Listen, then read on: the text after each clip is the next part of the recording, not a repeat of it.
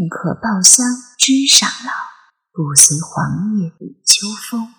小婉低下头，细细的玩味着这两句诗，诗里有傲气，也有无奈。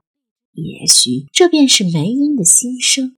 张之野却不会跟着跑题，只追准着一条线儿问到底：“奶奶可还记得胡瘸子开的店叫什么名字吗？”“哎呦，记着呢，记着呢，叫胭脂坊。店招牌叫做胭脂坊。胭脂坊里不卖胭脂，却卖布、暗花、织锦、平纹。”斜纹、纺绸、皱缎、烫绒、丝绵，卷在纸板上，平整的排列在一起，汇成了色彩的河流，既华丽又谦恭，像待嫁的秀女，等待客人挑选。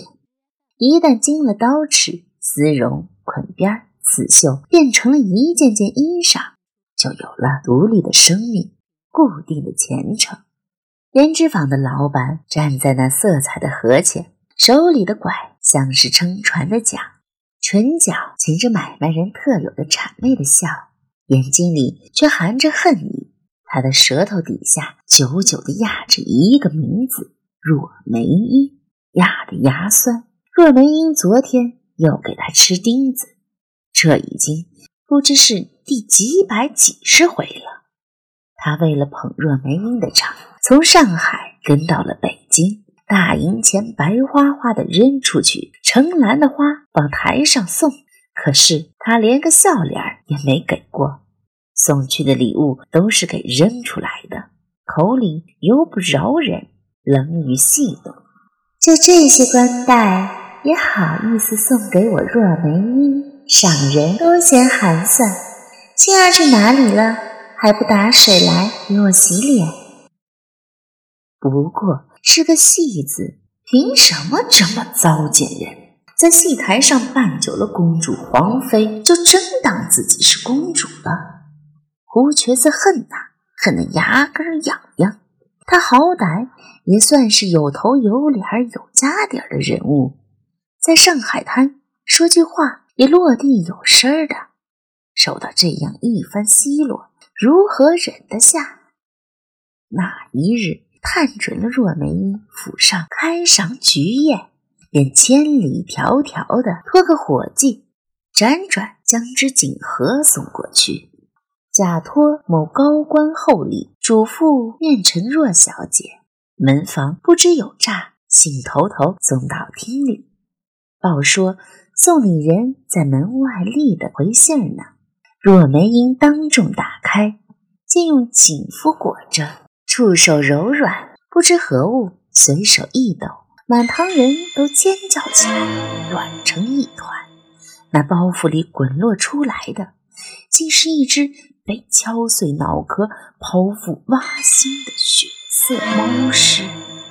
这人太龌龊了！小婉愤愤地说道。他终于明白，不是胡伯，而是胡伯的爹与若梅英有过一段渊源，祸及子孙。那到底是怎样的恩怨？后来呢？若梅英有没有报复胡瘸子？没有，这些个闲人多不胜数，那个个计较起来，哪里还有的闲？奶奶叹口气，余怒未息。要说胡瘸子巴结小姐，也不是一年两年了，真没少费尽心思。那花篮衣料送到海里去了。起初在店里做衣裳，他每一次都巴巴的亲自捧着送上门来，说是送小姐的礼物，不敢收钱的。小姐怎么看得上？反而是多给一倍的手工，让我打发了他去。出了那件事儿啊！就再也不去他的店里了。若梅英这么骄傲，不会得罪过很多人吧？那也难免。达官贵人开堂会叫局，多半不规矩。普通的邻人惹不起，总是要稍微的兜揽些。可是小姐竟是天生的傲性儿，从不肯加以辞色的。那时候有个营长，三天两头来送礼，还不是被小姐连摔带骂的撵出去了？那鄂梅英最后嫁给了一个什么人呢？一个司令大军阀来着，广东人。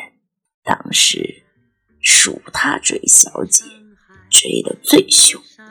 天天来捧场，每天来带着几十个勤务兵，拿刀拿枪，看完戏就往后台闯，不管收不收，一声赏，金银头面就往台子上撂，嚷着说是要给小姐的聘礼，要娶小姐回家做五姨太。小姐当然不答应，可是怎么犟得过刀枪呢？后来逼得紧了，私下里说想逃跑，可是有一晚不知怎么着，忽然就应了，应了。小婉一晚，他自己答应的，不是人家逼的吗？奶奶摇摇头。一脸困惑，事情过去了这么多年，至今想起还让他纳闷儿。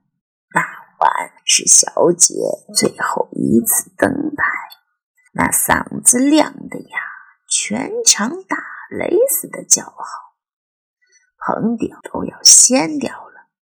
可小姐的嗓子还是一节拔一节的高，不是唱，简直。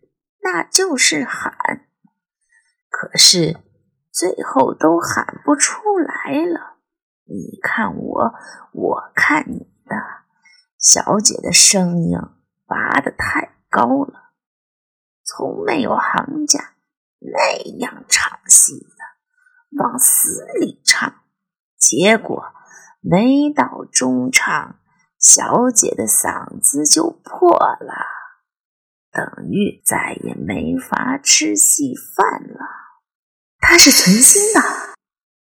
小婉喃喃：“原来他是这样倒嗓的。”奶奶叹了一口气：“你也知道，对邻人来说，倒嗓是件多可怕的事儿。有些名角儿最当红的时候，突然倒了嗓子，报上立刻就会传出各种消息。”说是同行嫉妒下药毒哑的，可是小姐倒嗓，那却是自己唱哑的，连记者都惊动了。当时报上传的是沸沸扬扬，说什么的都有。可是事隔这么多年，也没人知道他到底是为什么要这样做。就是我整天服侍着，对这件事儿，那也是云里雾里，一知半解。那您还记不记得倒嗓前都发生过些什么特别的事儿呢？嗯，只记得前一晚小姐没回戏院来睡，大家都以为她跑了，还紧着盘问我。我吓得光知道哭，可到了晚上，小姐自个儿穿戴好回来了，戏院老板那个乐呀，谁知道竟会是小姐最后一次登台呢？